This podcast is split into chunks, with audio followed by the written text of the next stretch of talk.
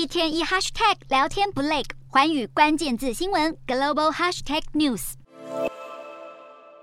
出入公共场所，不管到哪都必须先扫健康码。中国坚持严格清零，七十二小时核酸阴性证明等于通行证，只要健康宝上的有效天数大于三，就哪都去不成，只能乖乖到检测站报到。有民众打趣地说：“大家仿佛是一块块面包，保存期限只有三天，排队检测已经成了民众的日常。如今竟然还发展出多人混检，只见红色试管内塞了整整十个人的样本，全部一起裁剪。要是出现阳性，再一个个单独复检，这样的做法能加快检测时间，降低检测成本。不过，要是社区出现多人确诊，混检样本多数都会呈现阳性，这时还要逐一复检，反而浪费时间。中共二十大进入倒数阶段，中国各地格外绷紧神经，积极防疫。内蒙古近日爆发本土疫情，当地党委书记召开会议，坚持杀鸡用牛刀，进一步升级防控等级以及核酸检测、隔离管控等相关规定，